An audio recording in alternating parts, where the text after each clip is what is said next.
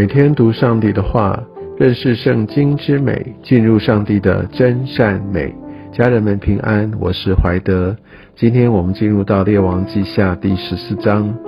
在这章经文当中，我们来看到在南边啊犹大国，继续我们可以看到呃在亚玛谢他接续了犹大王。而在呃他登基以后，第三节这边讲到亚玛谢行耶和华眼中看为正的事，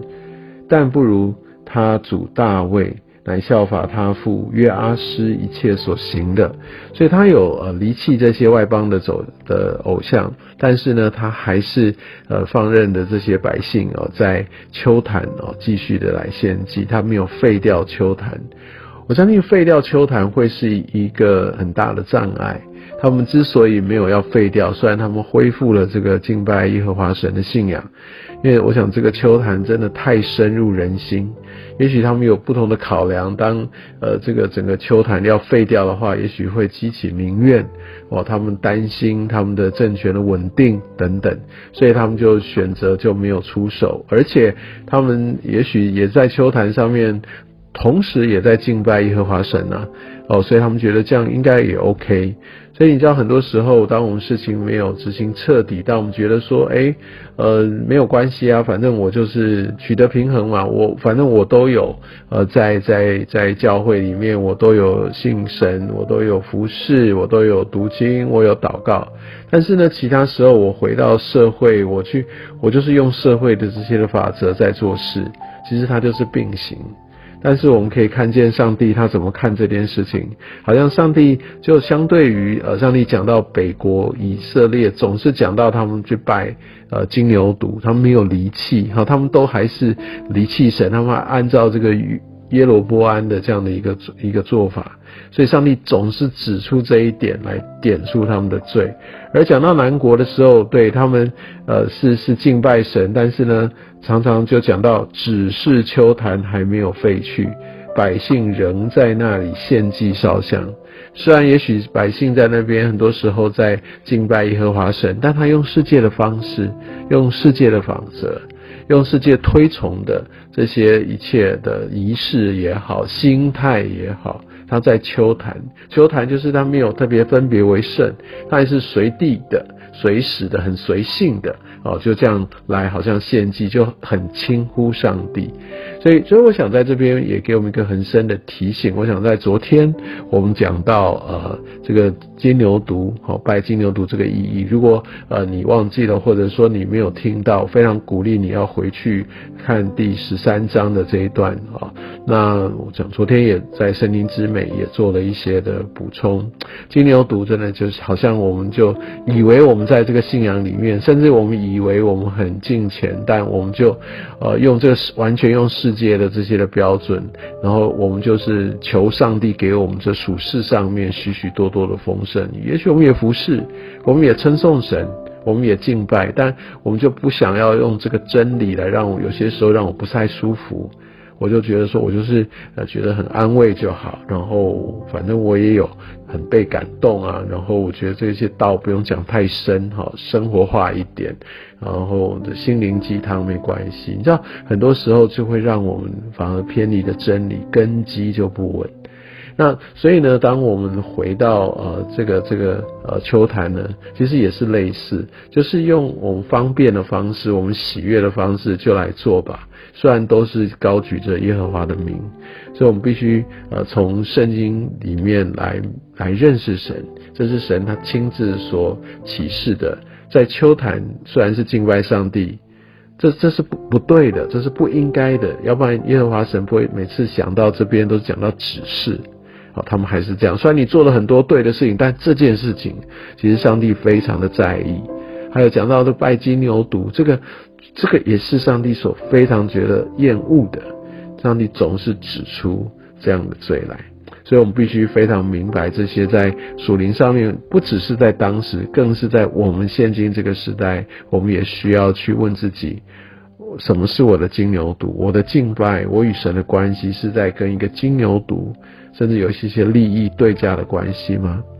我有很轻忽神，然后我在秋坛上面，我用我的自己的想法，然后然后我我我我来这样子，就说我有在敬拜上帝嘛？我们必须从这经文当中来做一个反思，来来真来反省啊！我相信神也透过这样的一个过程，要带领我们真正进入到敬拜他、跟随他的核心，因为这对我们一生当中实在是至关重要。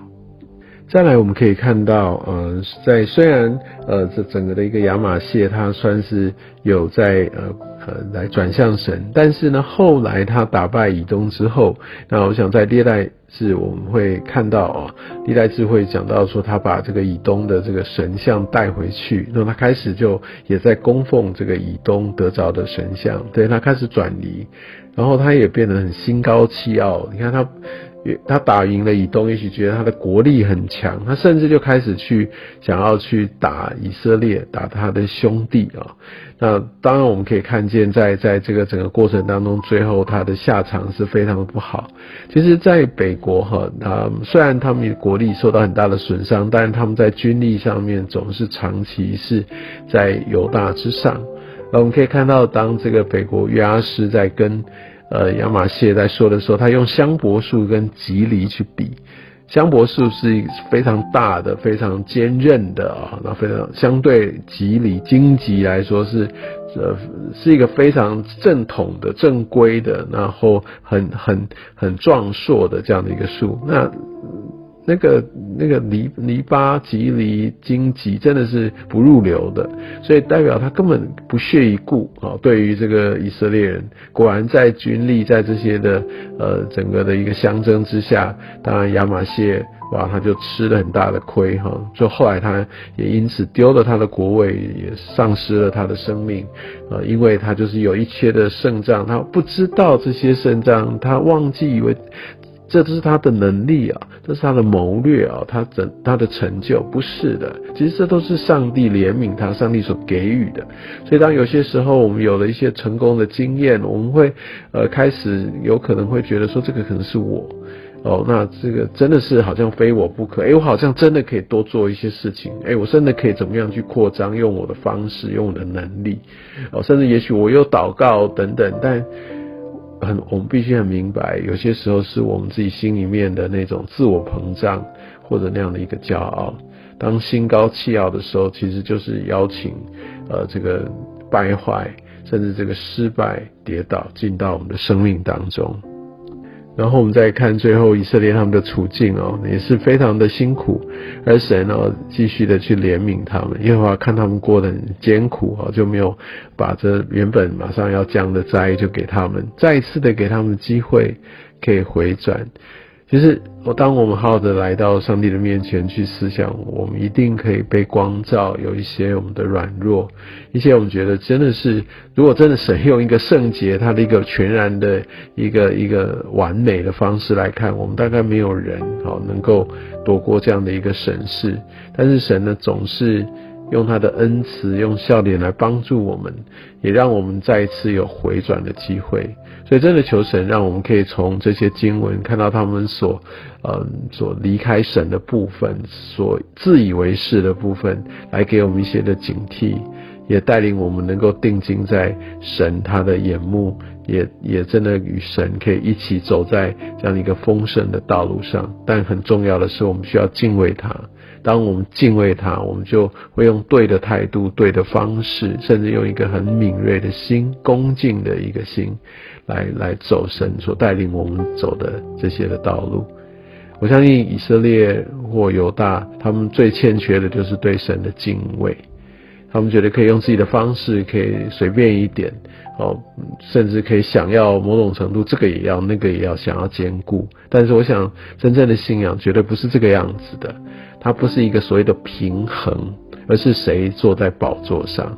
所以，当我们确定这个优先，这个谁在宝座上，其实很多，也许我们觉得困惑的这些的问题，啊，或者这些觉得不清楚的部分，就开始明朗了。真的求神来继续带领啊，你我前面的道路。愿上帝祝福你。